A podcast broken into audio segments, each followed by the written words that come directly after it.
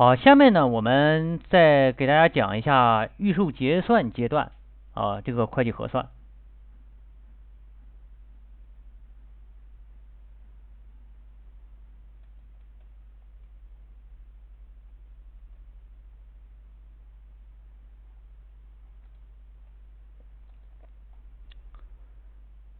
呃，预售结算阶段呢，是我们这个房地产企业呢，也是一个非常重要的啊一个阶段啊。这里呢，主要涉及到这个收入的啊，房地产收入的核算啊，这也是一个呃非常重要的一个业务。那么，让我们来来看一下哈，我们在这个开发产品销售的收入里边呢啊，包括然后它的这个呃现金呐。或者是现金等价物啊啊等等，那么企业呢还有可能给相关的部门啊啊代收一些，比如说一些呃这个维修基金啊，还有一些政府一些收费啊等等。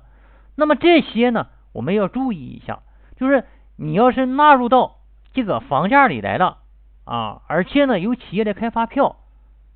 那么这种情况下，我们就得把它确认为收入啊，我就得确认收入。你如果你没有给纳入到这个房价里来的，那么这时候呃你呢呃就属于代收代缴啊。你比如说，然后这个呃房地产公司啊代这个呃政府部门收这个啊维修基金啊每平米呃四十块钱。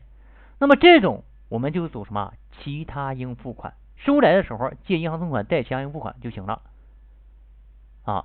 那么还有呢，呃，代办手续费啊，代办一些房产的一些手续费，那么这个呢都是贷其他应付款。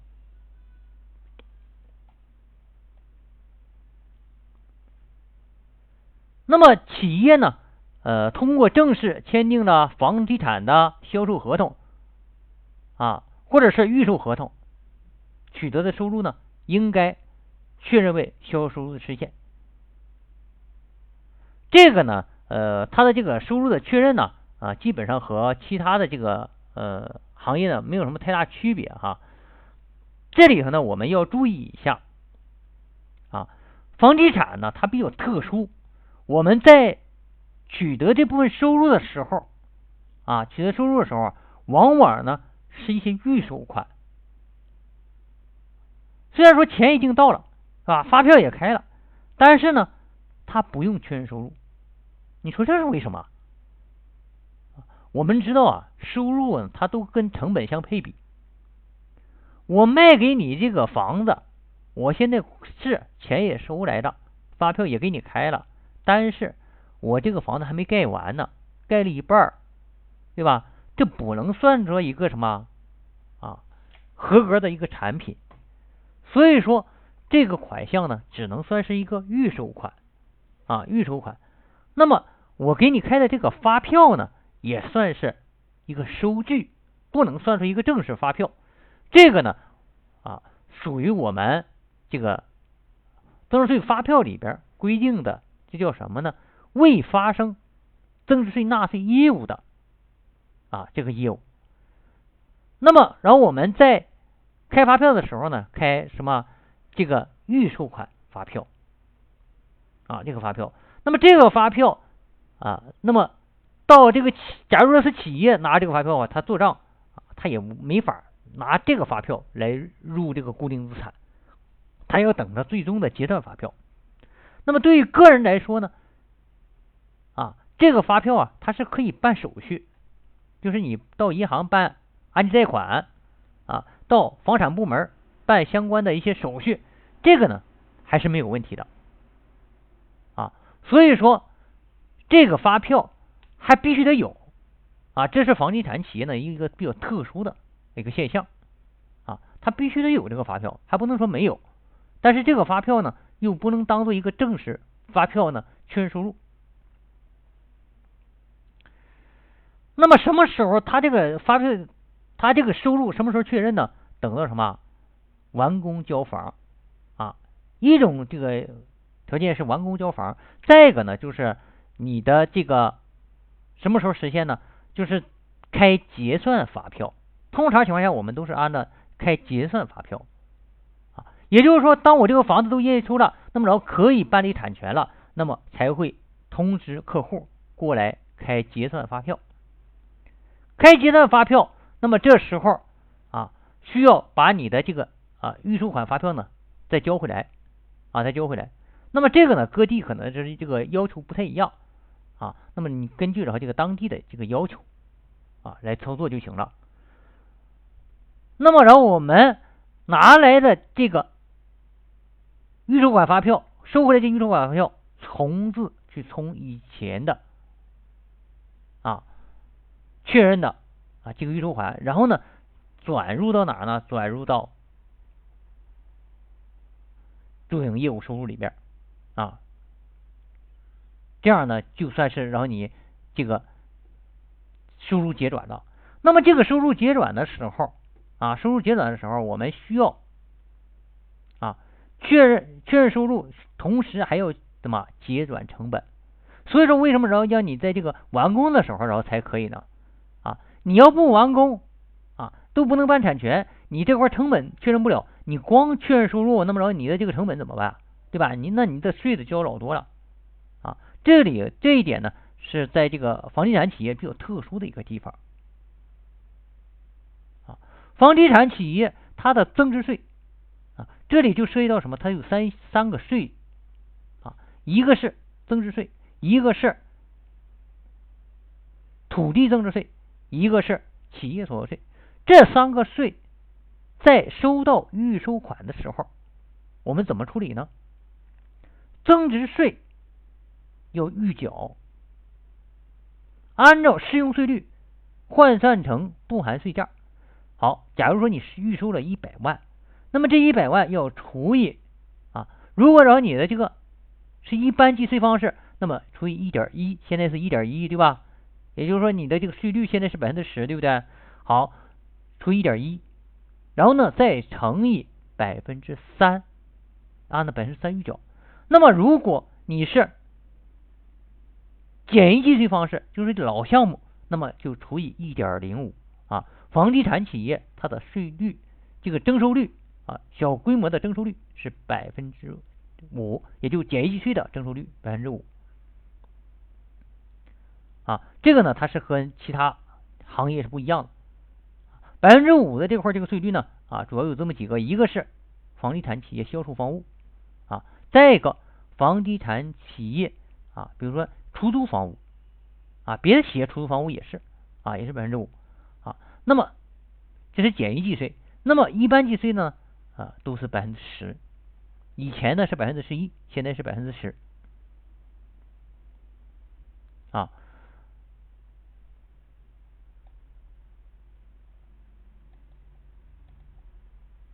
那么假如说你平时啊，你没开结算发票的时候，哪怕是你收到全款啊，所有的房款全收到了啊，我们知道啊，先办的呃这个先交的。定金，然后呢交预付款，对不对？然后呢去办按揭贷款，按揭贷款完了以后，全款就全下来了。虽然说全款都到了，但是呢这块还是不用确认收入啊。这个是跟其他行业呢有区别的地方啊。虽然说啊这个财务上规定啊收到款了就应该确认收入，但是它这个呢比较特殊啊是可以不确认的。好，那么企业通过正式签订房地产销售合同啊，那么我们可以按照以下的原则呢来确认收入。呃，这里呢，呃，比如说你可能委托其他单位来销售啊，委托其他单位来销售。现在呢，呃，房地产市场不怎么太好，所以说然后这个很多这个房地产开发商啊啊，他会找一个。代理商啊，比如说这个呃，找一个销售公司来替他销售这个房地产这个这个项目。那么这个销售公司呢，我们根据着他这个呃销售的套数呢，给他支付提成啊，也就是这个销代销的手续费啊那么这个这种情况下呢，我们什么时候来确认收入呢？等着什么？这个销售清单来了。那么这个销售商啊，啊，代销商，他把这个啊房子卖了以后啊，啊，他会然后定期过来跟开发商结算，结算的时候他会把这个清单列出来，我已经收了多少钱，对吧？有卖了多少套，啊，那么根据这个啊，我们来确认啊这个收入。那这个确认收入啊，也是跟前面一样哈，就是说。你如果还没有结算的时候，这个收入，这个他这个所说的确认收入，它是指确认你的预收账款啊，它并不是确认主营业务收入，因为呢，这时候你还没有成本可结转啊，那么呢，你还是没法真正的确认收入的。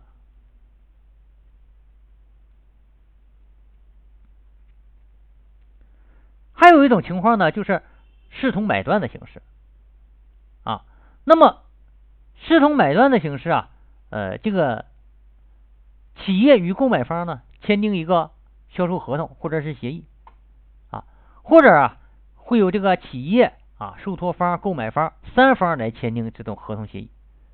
那么如果销售合同或者是协议中呢约定的价格高于这个买断价格，那么就应该按照。销售合同或者协议中约定的价格来收啊，那么如果呢啊属于前两种情况中，销售合同或者是协议中约定的价格低于买断价格啊，就是卖低了，那么按照什么？按照买断价格来确认。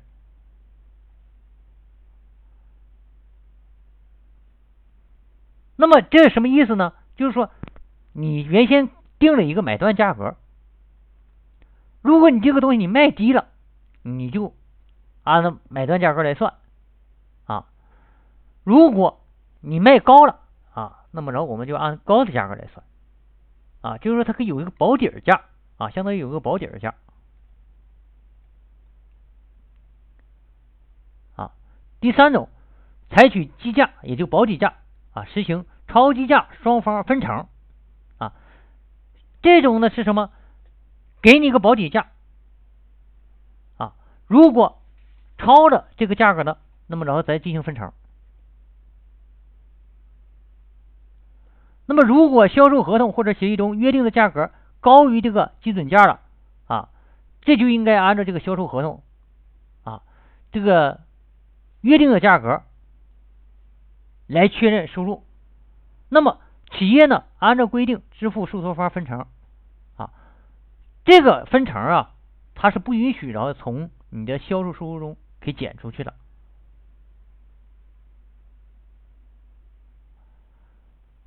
你约定分成，但是这个分成你只能作为一个销售费用啊，你不能够把收入给扣减了。那么如果你这个价格低于这个保底价呢，那么应该按照什么？按照保底价来确认。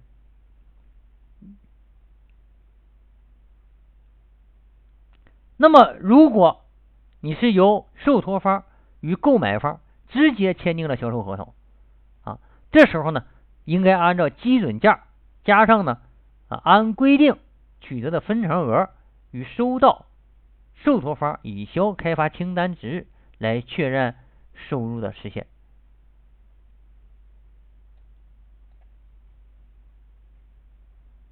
好，第四个，采取包销方式。委托销售开发产品的，包销期内呢，可根据包销合同的有关规定，参照上述一到三项来确定收入的实现啊。包销期满以后，如果还没有销售出去的开发产品，企业应按照包销合同或者协议约定的价款和付款方式来确认收入实现啊。这个就按照合同走了啊，你包销对不对？你没销出去，我不管，对不对啊？但是这种情况呢，我们在实务中啊很少这样去操作啊，因为你这样的话没卖出去，然后你还这确认收入，然后去交税啊，这个企业也不那么傻，所以说一般他不会这么去做的。第五，企业呢将开发产品用于捐赠、赞助，或者是职工福利、奖励、对外投资啊，还有分配给股东或者是投资人啊，或者是抵偿债务、换取其他企事业单位和个人的非货币性资产等行为，应该呢视同销售，与开发产品所有权或者使用权转移，或者与实际取得。利益权利时候来确认收入的实现啊，也就是说，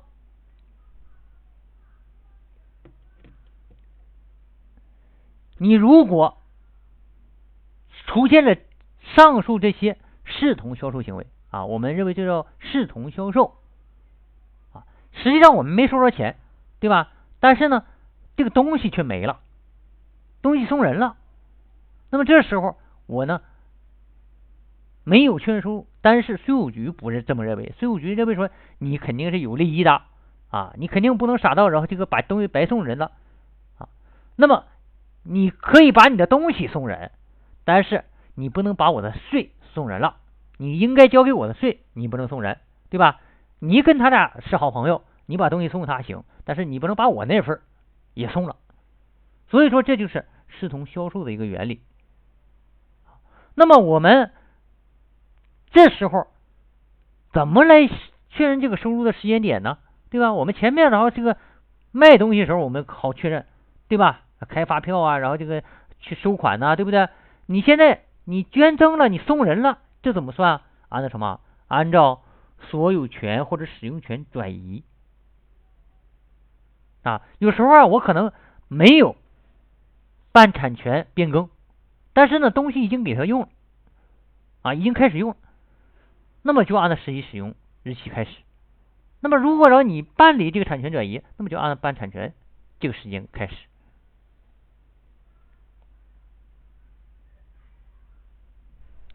那么通常情况下呢，啊，视同销售的时候，我们呢可以根据这样几个顺序啊来确认收入的实现。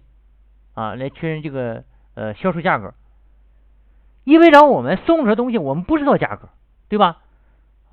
那么这个适用于我们很多这个呃企业的视同销售处理啊。第一个，按照本企业近期或者是本年度啊最近月份同类开发产品市场销售价格的来确定。第二个，由这个主管税务机关参照当地同类的开发产品市场公允价值来确定。第三个，按照开发产品的成本利润率来确定。开发产品的成本利润率呢，不得低于百分之十五，具体比例呢，由主管税务机关来确定。那么这个呢，这三个啊，这个先后顺序，首先是本企业的，本企业的啊，它的近期的或者是本年度的啊这样的一个市场的销售价格啊，你可以找一个平均价啊，也不用最高的，也不用最低的啊，平均价就可以。第二个呢，由主管税务机关啊来参照当地的同类。开发产品市场的供应价值，哎，我找一个啊旁边的开发商，他的这个楼盘啊，这个这个房子卖多少钱？那么第三个，按照开发产品的成本利润率来确定啊，来确定。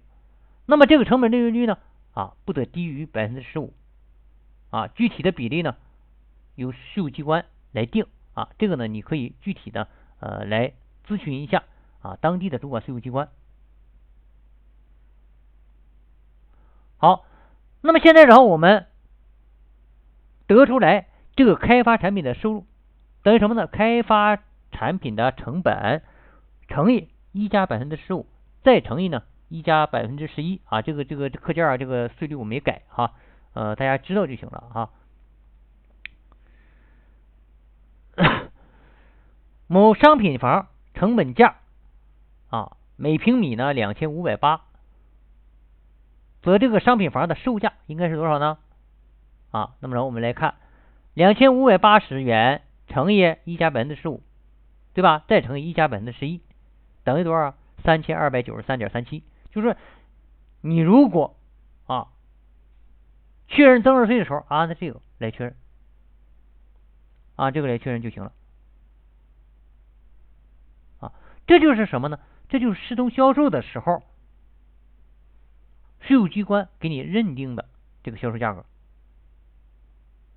这里呢，我们平时在操作的时候啊，你还要注意一下，就是你这个我们说的呃，一般的企业都会有啊近期的或者是同类的开发产品啊，你不能说你盖这个楼都送人了，对吧？然后自己一个没卖，这个一般不能，所以说找都能找到。那么所谓的找到同类的，一般的哈，你比如说一个房子啊，找同一单元啊，对面屋，对不对啊？那么或者是这一个单元楼上楼下。啊，那么当然，它差差上差下的这个价格，这个不要紧啊，也不一定说然后要求非那么死啊，就必须的，然后来个平均价给你算，对吧？只要你不是差异很大的话，税务机关呢还是认可的。那么你说，然后就是存在就是就是有差异，我还是想想想着这个少交点税，那么怎么办呢？啊，你必须得有一个合理的理由啊。否则的话呢，这是不行的。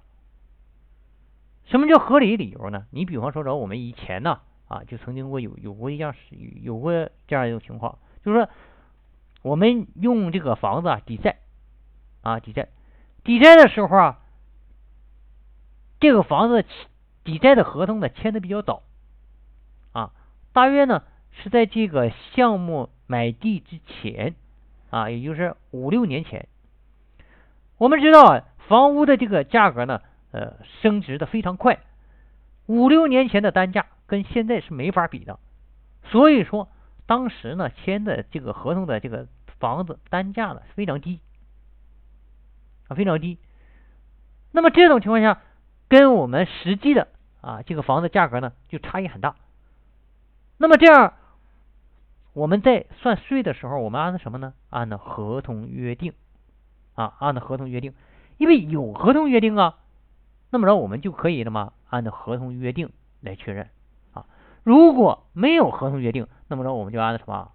按照最新的啊这个市场价格，然后这个呃同类产品的市场价格来确定。所以说说我们呢，呃，要了解这个政策啊，要知道怎么去用。而且呢，不让自己有这个风税收风险。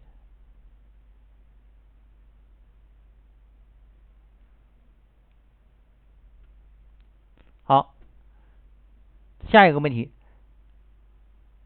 根据国家税务总局关于企业处置资产所得税处理问题的通知（国税函二零零八年的八百二十八号文件），第一条规定，企业呢将自己开发的产品啊转为。出租，这个呢是不需要视同销售处理的，因为呢你们这个产权没有变，对吧？自己出租了。那么企业在新建的开发产品在尚未完工或者是办理房屋初始登记、取得产权之前，与承租人签订了租赁预约协议的，自开发产品交付承租使用之日起，出租方取得的预租价款，按照租金来确认。收入实现啊，因为呢，你的这个产权没变，如果让你按照这个销售来确认收入了，然后来去交税了，那么说你这个租金再交税，这就重复了。所以说这块呢，呃，是可以呃不按照销售来处理的，按照这个租金收入。那么随着这个财税的这个二零一六年的二十二号文出台。啊，文件呢对房地产开发企业预缴税款的呃这个处理呢，基本上已经开始，已经基本完善了啊。那么我们下节课呢啊，给大家具体来讲一讲呃这个预售阶段的这个预缴税款的啊账务处理啊，以及然后的这个税款的计算。好，那么今天的这节课呢，呃，我们就讲到这里。好，谢谢大家。